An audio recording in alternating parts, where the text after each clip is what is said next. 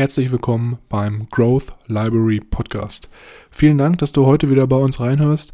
Bevor wir jedoch mit der Episode starten, wollte ich dich nochmal ganz kurz darauf hinweisen, dass wir in der Podcast-Beschreibung einen Timestamp eingetragen haben, falls du unseren Smalltalk am Anfang überspringen möchtest, um dann direkt mit der Buchbesprechung zu starten. Ich wünsche dir ganz viel Spaß und ich würde sagen, wir hören uns gleich nach dem Intro.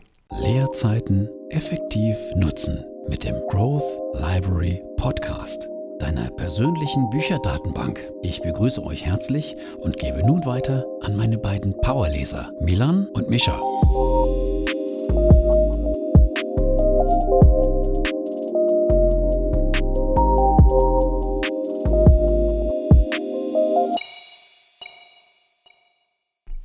Herzlich willkommen, wie immer, auch nochmal von meiner Seite hier im Growth Library Podcast. Mein Name ist Milan und am anderen Ende der Podcastleitung befindet sich wie immer mein Bruder Mischa. Hallo und herzlich willkommen, natürlich auch wie immer von meiner Seite hier im Growth Library Podcast. Ja, du hast ja heute mal wieder fast den Einsatz verpasst, aber ich dachte mhm. schon, da kommt nichts mehr. Na gut. Ja, ich war kurz irritiert, äh, weil wir nicht beim Growth Library Podcast sind, sondern heute sogar mit dabei, innen drin im Podcast. Genau, diesmal haben wir uns richtig tief reingewagt und sind jetzt hier live aus unserem Podcast-Studio, wobei wir natürlich diesmal nicht wieder virtu mhm. äh, nicht physisch uns gegenüber setzen, sondern virtuell, aber ich denke mal, das ist kein Problem. Mhm. Ich wollte sowieso mal, ja, du wolltest was sagen, ja, ich wollte dich nicht unterbrechen. Ja, ich wollte ganz kurz nochmal anmerken, für all unsere fleißigen Mithörer, die sich ja schon, wie wir natürlich mitbekommen, wöchentlich äh, im Kalender immer eintragen, wann denn die nächste Episode rauskommt. Dem ist bestimmt aufgefallen, dass heute unsere 52. Episode rausgekommen ist. Das heißt, wir haben jetzt ein ganzes Jahr abgedeckt mit Podcast-Episoden. Das ist doch mal eine solide Leistung, Milan. Also ich denke mal, jeder, der jetzt zum Beispiel für das kommenden oder für die kommenden äh, zwölf Monate nichts vorhat, der kann ganz gerne da dann unsere Podcast-Episoden einmal pro Woche hören. Und ja, ich bin auf jeden Fall auch stolz darüber, dass wir es geschafft haben, dieses Jahr voll zu machen. Und ich denke, wir haben bald sogar unser internes Podcast-Ziel, das wir festgelegt haben, vor Beginn erreicht. Und da wollten wir uns ja auch eigentlich noch was überlegen, um diese Zielerreichung dann auch zu feiern. Ich bin dann auch gespannt, was wir uns da einfallen lassen und dann werden wir natürlich euch auch sagen, um welches Ziel es sich dabei handelt. Ja, es bleibt auf jeden Fall spannend. Äh, vielleicht äh, erwartet uns ja auch noch so, eine, so ein schönes Corona-Meeting, wie äh, man das ja vielleicht aus der Uni oder aus der Arbeit kennt. Bei uns zum Beispiel im Schwimmverein von der Uni gibt es jetzt immer Zoom-Workouts, weil das Schwimmbad geschlossen hat. Vielleicht äh, geht ja auch was in die Richtung. Okay, wie, was macht man dann? Also so ist das Sportworkout oder geht ihr dann. Nee, das ist quasi dann ähm, Home-Workout mit deiner Yogamatte. Ich habe aber leider auch noch nicht äh, reingeschaut. Werd aber wahrscheinlich in den nächsten zwei Wochen dann mal vorbeischauen. Und dann kann ich da auch ein bisschen näher von berichten, wenn ich das ähm, ganz äh, spitz macht. Das reizt mich auf jeden Fall sehr, dann von deinen Workout-Erfahrungen zu hören. Ich denke, jetzt ist aber auch schon wieder genug geplaudert worden von uns beiden, weil wie natürlich auch die Hörer sind wir heute hier zusammengekommen, um ein Buch zu Ende zu besprechen. Und zwar weiß natürlich jeder, der die ersten beiden Folgen schon gehört hat, dass es heute um The One Thing von Gary Keller geht, und zwar den dritten Teil. Und meiner Meinung nach ist das wirklich der Teil, welcher am meisten Wert bringt, weil man hier wieder schöne Aufgaben zugeteilt bekommt oder halt auch Herangehensweisen, welche man effektiv im Alltag umsetzen kann. Und das ist ja sowieso immer das, was ich ganz sehr, sehr gerne in Büchern mag, wenn da wirklich auch Beispiele genannt werden, welche man sofort umsetzen kann und nicht immer nur um den heißen Brei herum geredet wird. Genau, wir kommen direkt zur Sache. Wir haben ja in der letzten Episode nochmal kurz zum kleinen Recap, zur Auffrischung der grauen Gehirnzellen über diese besondere Frage gesprochen, die auch als Fokusfrage bezeichnet wird. Und die lautet wie folgendes. Welches ist die eine Sache, die ich tun kann, sodass alles andere einfacher oder sogar überflüssig wird? Und da haben wir die Frage ja ein bisschen auseinandergenommen und geguckt, aus welchen Kernbestandteilen diese besteht. Und jetzt setzen wir quasi diese Frage um beziehungsweise alle Kapitel, die wir jetzt hören, beziehen sich immer hauptsächlich auf diesen Kernaspekt, den wir uns in unserem Leben oder am Tag zwischendurch immer mal wieder in Erinnerung rufen sollten. Und ich denke, das wird auf jeden Fall wieder sehr spannend und jeder, der Zeit hat, was äh, sich Notizen zu machen, der sollte heute auf jeden Fall das auch tun, weil wir hier wirklich schöne Beispiele haben oder auch gute Anwendungsmerkmale, welche jeder dann vielleicht auch dann nochmal wiederholen kann, wenn er sich das Ganze hier aufgeschrieben hat. Und bevor wir jetzt starten, ist es natürlich so, dass wir nicht jede einzelne Seite und jedes einzelne Wort dieses Teils, des Teils 3, besprechen. Stattdessen ist es so, dass wir immer so die wichtigsten Kernaspekte uns raussuchen und die dann mit euch teilen, um das Ganze so ein bisschen komprimierter wiederzugeben. Und jeder, der Interesse an dem Buch hat, der kann ganz gerne mal in die Podcast-Beschreibung reinschauen. Da haben wir das Buch verlinkt. Der erste Bereich in diesem Teil 3, den Gary Keller uns hier vorträgt, ist der Bereich, welcher sich um ein ganz bestimmtes Thema dreht, welches wir, ich glaube, auch schon ein oder zweimal vielleicht sogar angesprochen haben in anderen Büchern. Ich könnte mich da fast festlegen und bin mir ziemlich sicher, dass wir das schon auch bei Tony Robbins äh, besprochen haben, in dem Tony Robbins Power Prinzip. Mhm, Prinzip, ja. Und zwar geht es hier um das Verfolgen von einem eigenen individuellen Lebenszweck. Und wenn wir uns jetzt hier ein Beispiel anschauen, das ich auf jeden Fall noch bringen möchte, dann wird das Ganze noch viel greifbarer. Und zwar geht es um die Geschichte oder auch eine Weihnachtsgeschichte eher von Ebenezer Scrooge. Und zwar heißt die Geschichte meines Wissens nach Die drei Geister der Weihnacht. Mhm. Ist schon ein bisschen länger, dass ich die gelesen habe. Und da wird eigentlich ganz schön dargestellt, wie sich sozusagen ein Lebenszweck auf das Leben eines Individuums auswirkt.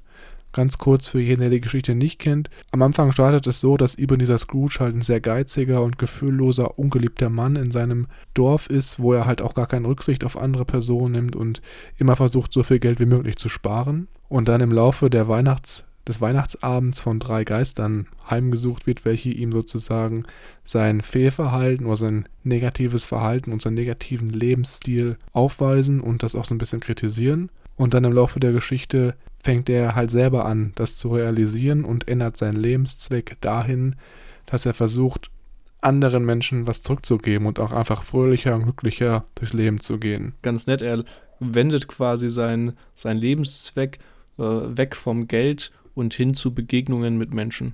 Genau, genau, richtig. Einfach was der Gemeinheit wieder zurückzugeben, weil er halt diesen Wohlstand halt hat. Und dadurch wird er halt auch gleichzeitig von seinen Gefühlen und von seinen Emotionen viel, viel positiver, ist nicht mehr so geizig oder wirkt zumindest nicht mehr geizig und äh, wirkt auch halt nicht mehr so negativ auf die anderen. Da sagt Gary Keller im gleichen Zug auch einen sehr, sehr wichtigen, wichtigen Punkt. Und zwar ist es so, dass wer wir sind und wohin wir zielen, bestimmt, was wir tun und was wir erreichen. Das heißt, wenn dein Lebenszweck dein Leben wirklich erfüllt und du auch ein positives Ziel hast, dann ist es auch viel einfacher, ein glückliches Leben zu führen. Und das wird halt in dieser Weihnachtsgeschichte ganz schön dargestellt, weil er da halt einfach auch von so einem emotionslosen und gefühlslosen Mann zu einem wirklich glücklichen und freudigen Mann sich entwickelt. Und das, äh, glaube ich, auch sehr, sehr wichtig ist, wenn man sich selber Ziele setzt. Und abschließend in dem Kapitel als wirklich Merksatz, den sich jeder eigentlich jetzt mitschreiben sollte, kann man nochmal festhalten, dass wenn man einen klar umrissenen Lebenszweck verfolgt, man auch viel schneller an Klarheit gewinnt. Das führt einfach dazu, dass man seinen eingeschlagenen Weg, also die Richtung, die man eigentlich von Anfang an verfolgen wollte, mit einer viel größeren Überzeugung verfolgen kann. Und das kann man auch ganz gut beobachten, wenn man sich zum Beispiel sehr erfolgreiche Persönlichkeiten anschaut, wie zum Beispiel Bill Gates, welcher ja auch mehrere Lebenszwecke verfolgt, gerade auch mit seiner Stiftung. Der wird nicht mehr durch materielle oder kommerzielle Gründe oder Zwecke angetrieben, sondern wirklich durch den Zweck, bestimmte Krankheiten zu eliminieren. Und das ist einfach auch sehr hilfreich, um klare Ziele für sich selber festzulegen und auch ein glücklicheres und auch sehr vollfülltes Leben zu führen. Sehr schönes Beispiel, das du dir ausgesucht hast. Äh, was ich auch noch aus dem Kapitel hier aufgegriffen habe, was ich sehr interessant oder sehr wichtig fand, war, wenn man jetzt auf diese große Frage, was ist mein Lebenszweck, keine richtige oder keine spezifische Antwort zunächst weiß, weil man vielleicht noch nicht so settled down ist, wie man es sich vielleicht vorstellt und sich noch nicht ganz weiß, wie sein Leben in 20 Jahren aussehen soll, kann man Lebenszweck auch einfach betrachten als die eine Sache, die man in seinem Leben unbedingt erreichen will. Quasi die Sache, die du mehr als alles andere erreichen möchtest. So ein bisschen an Anlehnung an die Big Five for Life, ne? Ja, genau. Quasi als dein größtes Big Five for Life Event, das du unbedingt erreichen möchtest. Und da ähm, geht auch das nächste Kapitel dann wunderbar drauf ein. Da geht es nämlich um Prioritäten. Und der Gary Keller sagt hier, dass wir unser Leben auf Prioritäten gründen sollen. Das heißt, wir sollten morgens aufstehen und uns zu Tagesbeginn erstmal fragen, was soll ich tun oder was sollte ich tun? Denn der entscheidende Unterschied liegt darin, was wir am Ende des Tages wirklich tun und nicht, was wir hätten tun sollen. Und da soll unser Lebenszweck natürlich auch wieder helfen und unser Leben prägen, ähm, um Prioritäten abzuleiten. Das heißt, wenn wir mhm. unseren Lebenszweck X haben, können wir daraus Prioritäten ableiten, was vielleicht heute wichtiger ist als andere Aufgaben, um meinem Lebenszweck ein Stück näher zu kommen. Und da geht es jetzt natürlich auch wieder klassisch nach dem schönen Planprinzip. Wir legen quasi unser riesiges Lebensziel fest, das weit, weit in der Ferne ist, und brechen das runter auf mehrere Jahresziele, auf fünf Jahresziele, zehn Jahresziele und so weiter und brechen das so weit runter, bis wir ein unmittelbares Ziel haben. Also auf ein Jahresziel, ein Monatsziel, ein Wochenziel, ein Tagesziel und dann auf ein unmittelbares Ziel, was wir quasi sofort ausführen können. Quasi so in die Richtung Eat That Frog. Wie isst man einen Elefanten oder wie isst man ein Riesentier? Immer Bissen bei Bissen. Du fängst quasi ganz klein an, aber dadurch, dass du es kontinuierlich tust, wirst du irgendwann deinem Ziel erreichen und es letztendlich vollbringen. Was ich in dem Kapitel auch gerade mit dem Bezug auf Prioritäten noch sehr spannend fand, war der Begriff Hyperbolic Discounting, den er hier auch dann im gleichen Atemzug nennt. Und zwar geht es darum, dass wir als Menschen oder als Individuum eigentlich immer oder oft dazu neigen, die unmittelbare oder die sofortige Belohnung einer langfristigen Belohnung mhm. bevorzuziehen. Auch wenn diese zum Beispiel schlechter ist, also der unmittelbare schlechter ist. Mhm. Ganz, ganz drastisch kann man das so sehen, dass wenn man lieber jetzt 100 Euro bevorzugen würde als 200 Euro in einem Jahr. Und ich glaube, da können Prioritäten und gerade auch ein Lebenszweck auch sehr dabei helfen, dass man diese unmittelbare Befriedigung dann halt nicht immer wahrnimmt und dann dafür sich länger Zeit lässt und länger etwas arbeitet, was vielleicht momentan sehr schlechte Erträge hat, aber dafür in einer langfristigen Sicht einen viel, viel größeren Return on Investment bietet. Da war ich jetzt graviert mit dem Begriff, den du hier rausgebracht hast.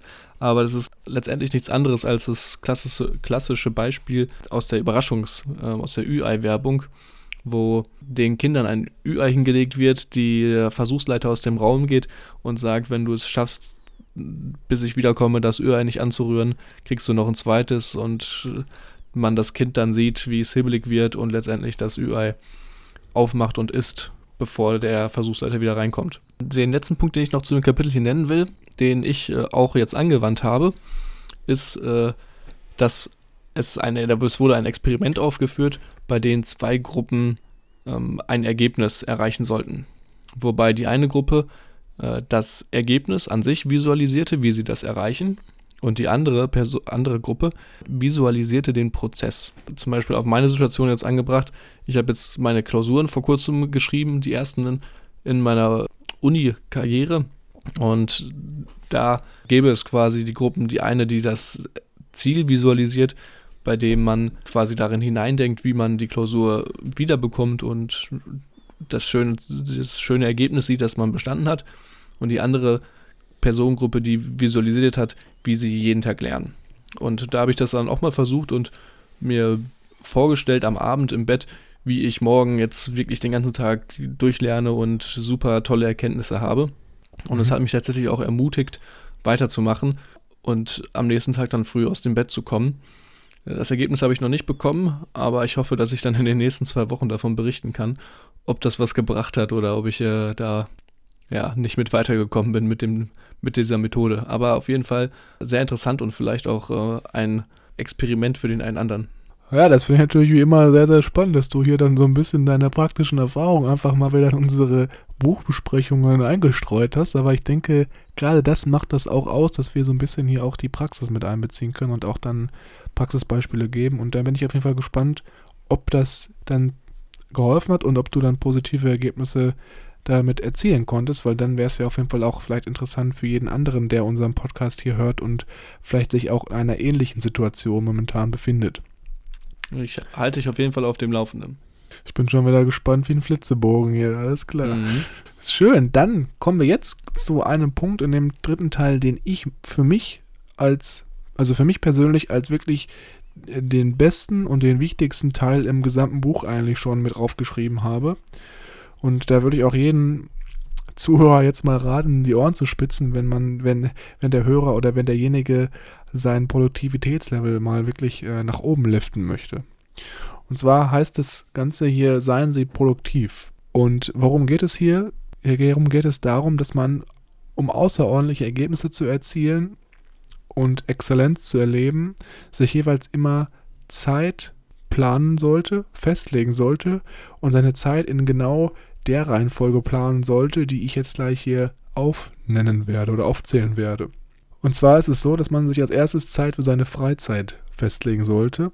Das ist für mich am Anfang sehr, sehr interessant gewesen, dieser Ansatz, weil so wie ich es früher immer gemacht habe, war es so, dass ich die Zeit für meine Freizeit immer eher ganz am Ende geplant habe. Aber hier sagt Gary Keller ganz klar, planen Sie das als allererstes ein und bauen dann die Arbeitszeit drumherum. Und wie plant man jetzt seine Freizeit? Ganz einfach, indem man zum Beispiel Urlaubszeit und Freiräume sich für die Woche von Anfang an festlegt. Das kann zum Beispiel sein, du arbeitest fünf Tage die Woche und hast dann zwei Tage, an denen du dann Ruhe hast, runterkommst und dich mit anderen Dingen beschäftigst, um deinen Geist frei zu bekommen. Weil es ist ganz wichtig hier, du musst immer daran denken, oder das war für mich auch ganz klar interessant, alles braucht eine Ruhezeit, um besser funktionieren zu können. Und da sind wir oder ich auch persönlich keine Ausnahme. Man denkt natürlich ab und zu immer, ja, ich brauche keine Pause, ich arbeite durch, aber im Endeffekt ist es wirklich essentiell notwendig. Ja, guter Punkt. Ich habe da ähm, auch eigentlich immer mit angefangen, mir die Zeit zu reservieren, bei denen ich quasi produktiv bin oder bei denen ich etwas erledigen muss und nicht andersherum erst zu schauen, wann ich meine Freizeit habe und wann ich mir Quality Time sozusagen gönne. Genau, und das Gute dabei ist natürlich auch, dass man dann so mal so ein, von Anfang an schon sich auf Zeiträume freut, in denen man zum Beispiel in Urlaub fährt und das schon feststeht. Hm. Und das ist eigentlich ziemlich, motiviert cool. einen dann eigentlich noch mehr, dann umso produktiver zu sein und zu wissen, okay, dann und dann bin ich im Urlaub und bis dahin habe ich jetzt alles fertig und dann kann ich richtig entspannen. Ja, genau, genau. Das ist halt auch dieses, diese Belohnung damit. Das finde ich mhm. ziemlich, ziemlich cool. Genau, und dann, nachdem wir unsere Freizeit festgelegt haben, ist dann der nächste Schritt, dass wir dann jetzt die Zeit festlegen für unsere eine Sache. Wir erinnern uns an Episode 51, wo wir uns gefragt haben, was ist die eine Sache, die wir verfolgen wollen. Und jetzt geht es halt darum, das dann effektiv in seine Zeitplanung einzubauen. Was Gary Keller hier empfiehlt, ist ähm, ein vier Stunden pro Tag zu reservieren, um seine eigenen Sache oder seiner einen Sache nachzugehen. Und diese vier Stunden, das ist jetzt nicht irgendwo hergeholt. Es gibt zum Beispiel auch eine Biografie von Stephen King, die heißt Das Leben und Schreiben. Und da beschreibt er halt auch, dass er sich jeden Tag immer vier Stunden geblockt hat, um seine Werke oder seine Bücher zu schreiben, in denen er wirklich dann fokussiert war und sich von nichts ablenken lassen hat und auch alle potenziellen Ablenkungsquellen halt ausgeschaltet hat. Und das finde ich auch ziemlich interessant, dass man da wirklich sagt, okay, vier Stunden bin ich sozusagen im Vakuum und verfolge nur meine Sache und arbeite auch hier wirklich ergebnisorientiert. Und dann, nachdem wir sozusagen die Zeit für die eine Sache reserviert haben, dann sollte man sich laut Gary Keller auch immer noch Zeit reservieren, einmal pro Woche zum Beispiel, in der du aktiv deine Zeit planst. Weil das natürlich hier die Zeit ist, in der du dich aktiv hinsetzt und überlegst, wo stehe ich gerade, was ist sozusagen jetzt, wie sieht meine nächste Woche aus, was kommt mir vielleicht in die Quere, wie kann ich es trotzdem schaffen, dass ich mich vier Stunden pro Tag blocke, um einer einen Sache nachzugehen und das auch so ein bisschen eine Zeit ist, in der man so ein bisschen sich selber aber prüft und seine Ziele abgleicht. Sind meine Monatsziele vielleicht ähm, momentan auf Kurs oder drifte ich ein bisschen ab und dann auch da noch ein bisschen justieren kann? Zeit, die man äh, gerne ja, außer Acht lässt, würde ich sagen, die bei mir auch in den letzten Wochen, glaube ich, etwas zu kurz äh, gekommen ist.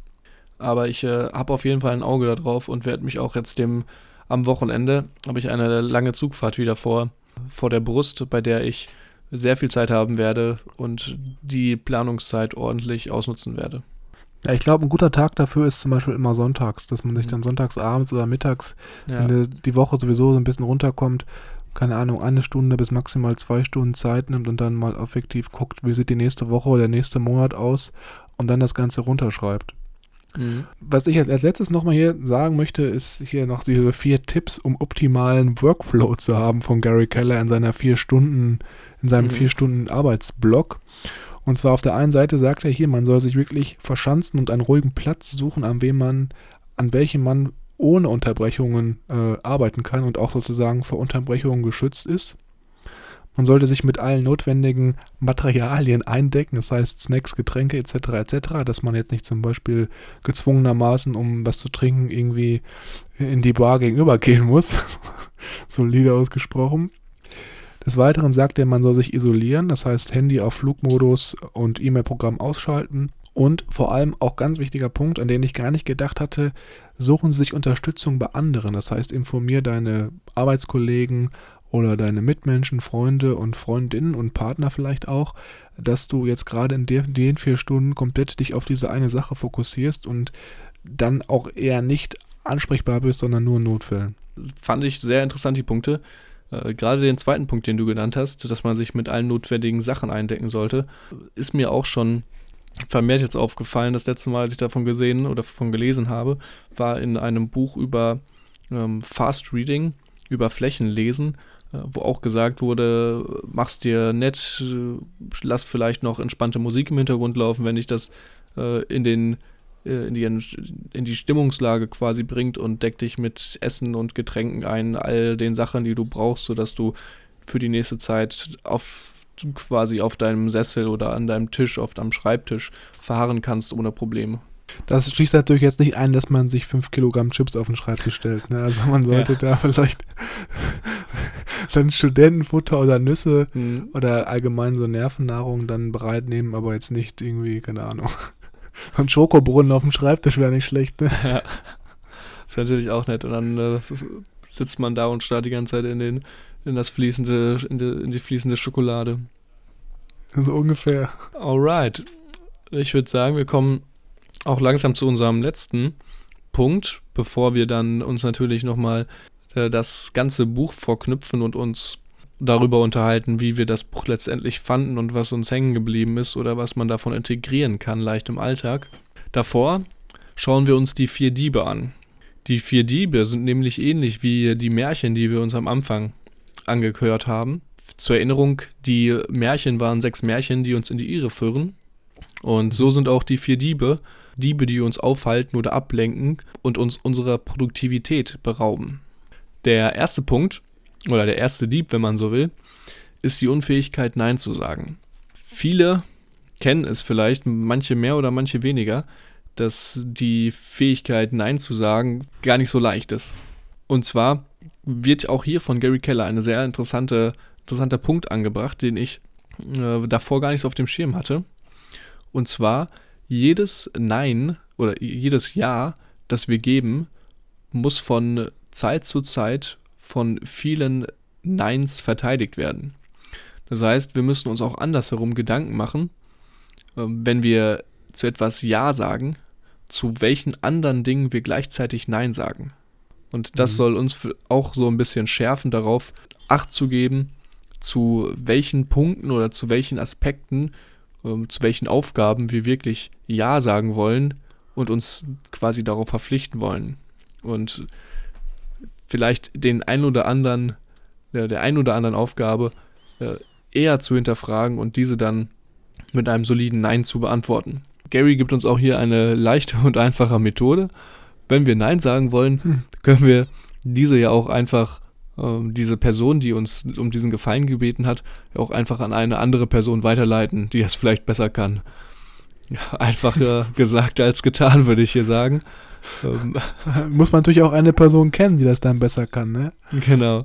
Ähm, aber er sagte, dass man äh, quasi den anderen darum bitten soll, äh, es vielleicht äh, bei wem anders zu versuchen und auch den Punkt mit anbringen, dass vielleicht diese Person besser in der Lage ist, ihm zu helfen als man selbst. Hm, genau.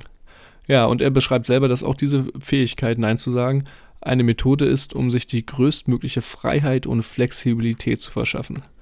Denn dadurch, dass du Nein sagst zu den anderen Aufgaben, bleibt dir natürlich viel mehr Zeit übrig, um deine wichtige Aufgabe, deine eine Aufgabe erfolgreich zu erledigen und sich darauf zu konzentrieren. Ich glaube, bei dem Nein sagen war auch noch eine andere Option genannt, dass man zum Beispiel, wenn jemand einen um etwas bittet, dann eine Frage stellt, die halt dann mhm. der bittenden Person dabei hilft oder den auch so ein bisschen dazu veranlasst, ihr Problem selber nochmal zu durchdenken und gar nicht sofort auf jemand anderen zuzugehen. Das ist natürlich, glaube ich, eher dann schon so ein bisschen die Königsdisziplin, also dann aus dem Stegreif mhm. direkt so eine Frage dann wieder abzufeuern, muss man wahrscheinlich dann auch eher wieder ein bisschen üben. Mhm. Der nächste Dieb ist äh, die Angst vor dem Chaos. Und da geht es darum, dass sobald wir uns auf eine Sache konzentrieren, die Welt leider nicht äh, stehen bleibt und sich alles um uns herum anhält und wir quasi in unserer, in unserer Blase leben und ja, alles auf uns wartet, bis wir diese Sache fertig erledigt haben, sondern genau das Gegenteil ist der Fall. Sobald wir uns auf eine Sache konzentrieren, ist es unvermeidlich, dass sich um uns herum ein Durcheinander und eine Unordnung entsteht. Und das äh, lässt sich leider nicht vermeiden wenn man Großartiges leisten will, ist das Chaos quasi garantiert. Und Gary Keller hat hier leider keine Patentlösung, äh, sondern gibt leider mit auf den Weg oder gibt dem Leser quasi hier mit auf den Weg, dass man sich daran gewöhnen muss und es akzeptieren muss. Und damit lernen muss, umzugehen.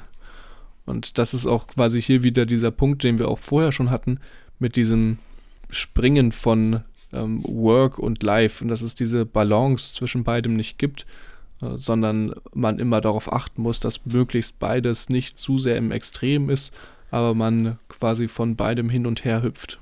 Äh, der vorletzte Dieb sind ungesunde Lebensgewohnheiten. Darunter fällt quasi alles, was deinem Geist, Körper, ähm, Emotionen ähm, schadet.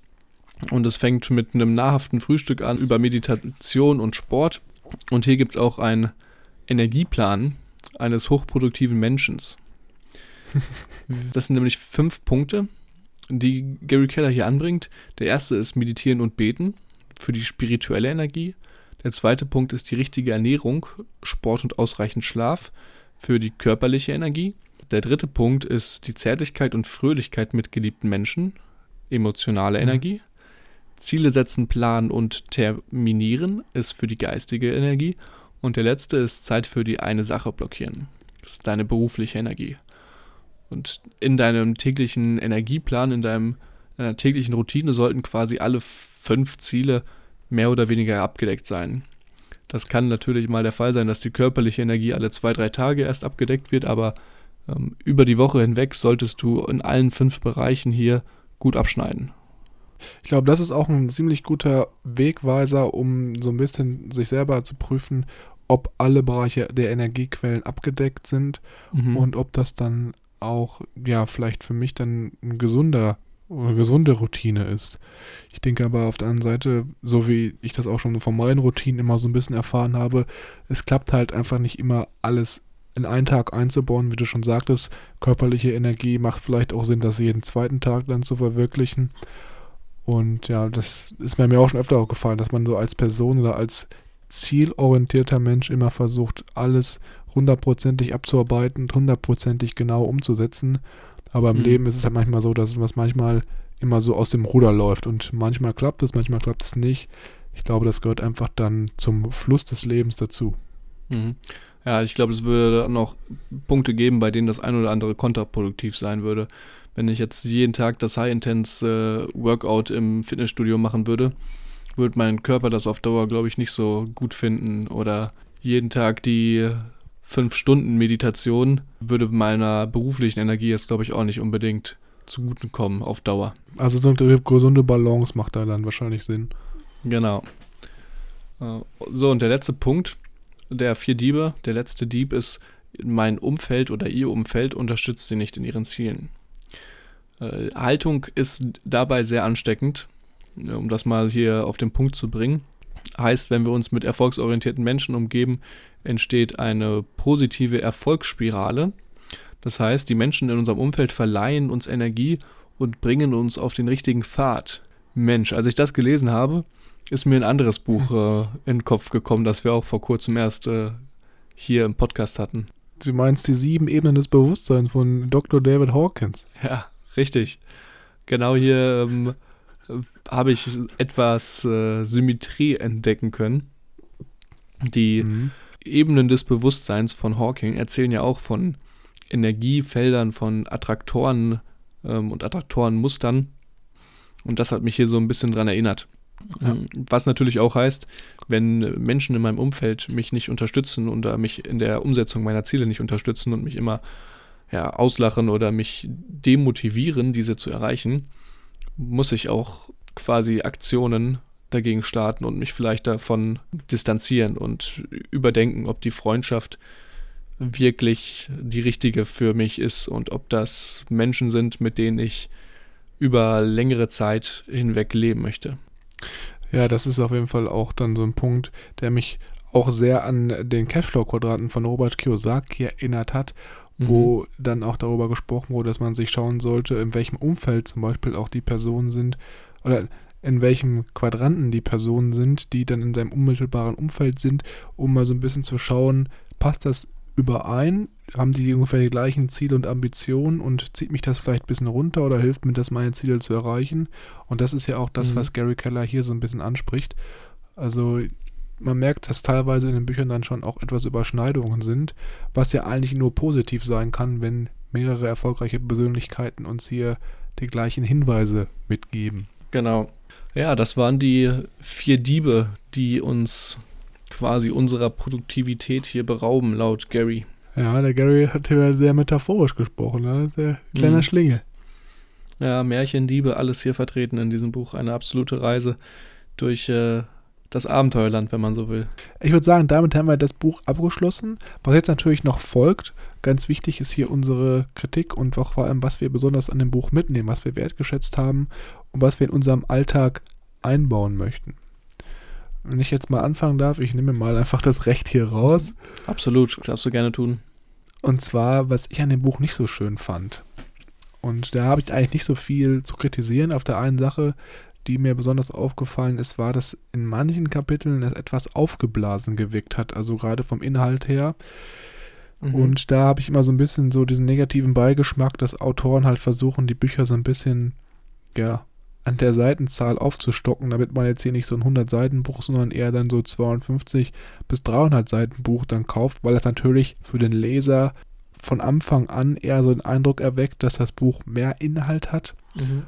obwohl dann vielleicht im Endeffekt auf 100 Seiten nur die wichtigsten Sachen stehen und die anderen 200 Seiten dann nur Beispiele sind. Und ja, das hatte ich in manchen Kapiteln so ein bisschen das Gefühl, aber ansonsten fand ich es sehr schön illustriert vor allem auch und die Texte waren leicht verständlich geschrieben und ich denke, das war eigentlich schon im Großen und Ganzen ein sehr gelungenes Werk. Im Großen und Ganzen stimme ich da auf jeden Fall zu. Was ich am Anfang nicht so gut gefand, was dann aber am Ende mehr oder weniger auch aus der Bildfläche geschwommen ist, waren gerade der Anfang, die Märchen, die uns in die Irre führen, das fand ich etwas zu überspitzt, muss ich zugeben. Da, ich weiß nicht, ob das nur in meiner Erinnerung so war oder ob das äh, vielleicht auch ein bisschen ja, von, meinem, von meiner Fantasie noch stärker ausgeschmückt ist, als es eigentlich vorhanden war. Aber ich hatte das so im Kopf, dass er da wirklich drauf eingeht und sagt, ja, hier, das sind die großen sechs Punkte, die uns alle in die Irre führen. Und bei dem einen oder anderen Punkt hatte ich jetzt nicht wirklich das Gefühl, dass das wirklich zutrifft. Vielleicht ist das auch ein bisschen davon abhängig, aus welchen Regionen und Schichten man da erzogen wird und wie sein Umfeld da alles ist. Aber das, äh, mhm. ja, da finde ich, hätte ein anderer Begriff passender gewesen sein können oder man hätte das vielleicht ein bisschen distanzierter schreiben können und sagen können, hier, das sind Punkte, die einem vielleicht begegnen, ähm, aber nicht müssen. Ja, vielleicht, dass es einfach nicht auf jeden gleichermaßen zutrifft in dem Fall dann, ne? Genau. Äh, da, mhm. Dahingegen, was ich besonders schön fand, da leite ich direkt mal rüber und da nehme ich mir jetzt die Freiheit, äh, fand mhm. ich am Ende eines Kapitels die Kernaussagen sehr hilfreich und sehr gut. Ähm, jedes Kapitel hatte nämlich am Ende immer die Kernpunkte und da waren dann immer ja, drei bis fünf Bullet Points, die quasi das Kapitel nochmal runtergebrochen haben auf die wichtigsten Aussagen. Oder was natürlich sehr hilfreich war, war die Frage, die Fokusfrage, die wir hier vorgestellt bekommen haben, die ich mir auch jetzt äh, tatsächlich ähm, hin und wieder mal stelle, gerade Uni bezogen, was wäre jetzt auf das Unifach die eine Sache, die ich machen könnte, damit ich das besser verstehe. Um, mhm. Und generell die Aussage, dass erfolgreiche Menschen nicht unbedingt Leute sind, die 24-7 arbeiten, äh, sondern Menschen sind, die ein großes Ziel vor Augen haben und darauf hingegen Handlungsschritte ableiten und diese runterbrechen auf Tageseinheiten und diese erledigen. Das heißt, um besonders erfolgreich zu sein, musst du nicht jemand sein, der 24-7 sich den Arsch abrackert, sondern du musst einfach nur dein großes Ziel vor Augen haben und das gut planen und runterbrechen und diesem jeden Tag ein Stück näher kommen. Mhm, genau. Das fand ich auch sehr beeindruckend und allgemein würde ich auch meisten Punkte, die du gerade genannt hast, unterschreiben.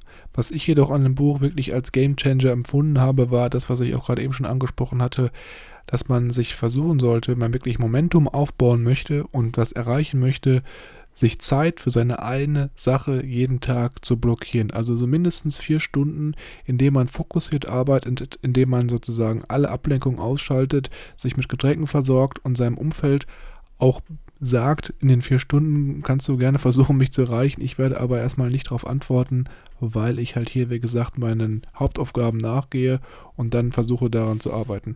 Und das habe ich auch dann, nachdem ich es gelesen habe, selber probiert oder auch versucht, das erste Mal umzusetzen. Und das hat mir wirklich sehr dabei geholfen, weil ich halt anfangs immer zum Beispiel dann gesagt habe, ich arbeite jetzt für 30 Minuten oder für 45 Minuten mhm. und mache dann eine kurze Pause. Und was dann passiert ist in den Pausen, habe ich auch oft dann vielleicht irgendwie mal so ein YouTube-Video angeschaut oder bin auf Instagram oder WhatsApp kurz reingekommen.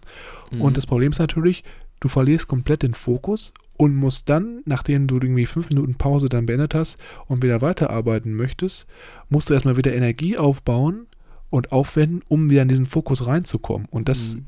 Kumuliert auf vier Stunden ist bestimmt dann nochmal so 40, 50 Minuten, in denen du nur versuchst, halt wieder in diesen Fokus reinzukommen. Mhm. Und deswegen finde ich hier diese vier Stunden fixe Arbeitszeit ist eine sehr, sehr gute Sache, um Momentum aufzubauen und seine Aufgabe richtig tackig zackig runterzuarbeiten. Mhm. Und ja, das war auf jeden Fall für mich ein krasser Gamechanger hier aus dem Buch. Ja, äh, kann ich nur unterschreiben. Wenn man dann natürlich diese vier Stunden sinnvoll investiert, ist es total egal, was du mit, den, mit dem Rest der 20 Stunden am Tag vertust oder wie du diese 20 Stunden füllst. Aber solange du quasi diesen Zeitblock fest terminierst und diesen einhältst und dann deine Aufgabe ähm, da erledigst, wirst du langfristig erfolgreich sein. Ja, egal was du machst, wenn du wirklich sagst, vier Stunden produktiver Fokus, jeden Tag über ein Jahr, dann bist du auf jeden Fall schon weiter als die meisten Leute äh, um dich herum wahrscheinlich. Und was in dem Buch auch beschrieben wird, ist, dass man diesen Vier-Stunden-Block tagtäglich auch wirklich teilweise, wie Gary Keller beschreibt, verteidigen muss, weil natürlich jeden Tag immer neue Situationen, neue Aufgaben dann auf dich zukommen oder dich äh, von dir gefordert werden, welche dann in diesen vier Stunden Zeitblock reinkommen und man sollte da wirklich versuchen, das wirklich beizubehalten und mindestens fünf Tage lang diesen fokussierten Arbeitsblock beizubehalten. Das fand ich wirklich sehr, sehr cool. Das letzte, was ich jetzt hier noch zu diesem Buch abschlussgebend sagen möchte, ist, äh, dass wir natürlich wie immer ein und, das ein oder andere Kapitel übersprungen haben, um den Rahmen hier nicht zu sprengen. Äh, wobei das letzte Kapitel mich besonders, ich würde schon fast sagen, berührt hat, denn äh, hier wird uns mehr oder weniger offenbart, wie wir unser Leben leben können, sodass wir am Ende möglichst wenig bereuen müssen und quasi auf dem Sterbebett liegen und erfüllt sein können und glücklich auf unser Dasein zurückblicken können und da gibt uns äh, Gary Keller nochmal einen wirklich sehr interessanten Impuls, der sehr gut gelungen ist, wie ich finde. Leider reicht dafür die Zeit nicht, aber falls es den einen oder anderen doch interessiert, wie immer auffindbar in unseren Shownotes der Link zu dem Buch. Ja, auf jeden Fall sehr, sehr lesenswert, das Ende, meiner Meinung nach. Gut, dann würde ich sagen, wir haben es geschafft, wieder mal heute. Den dritten Teil des Buchs The One Thing von Gary Keller haben wir somit abgefertigt. Vielen, vielen Dank an jeden Hörer, der es geschafft hat, unseren Stimmchen mal wieder zu lauschen in der heutigen Podcast-Episode. Wie immer ist es so, dass wenn ihr das Buch gelesen habt, uns natürlich auch sehr interessiert, wie euch das Buch gefallen hat und wie ihr das fandet. Da könnt ihr uns immer gerne kontaktieren über Instagram unter growthlibrary.official, da direkt eine Nachricht schicken. Da antwortet einer von uns beiden immer persönlich drauf.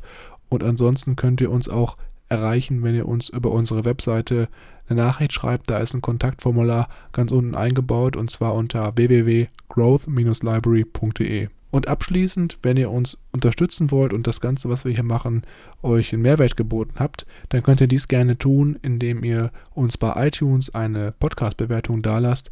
Das hilft uns einfach dabei, unseren Podcast bekannter zu machen und auch an Personen heranzubringen, die uns vielleicht noch nicht kennen, aber dennoch von dem Wissen, welches wir hier teilen, profitieren können. Ich würde sagen, das war's von meiner Seite und dann hören wir uns ja nächste Woche auch schon wieder mit einem neuen Buch. Ich bin sehr gespannt, was passieren wird und bis dahin, ciao.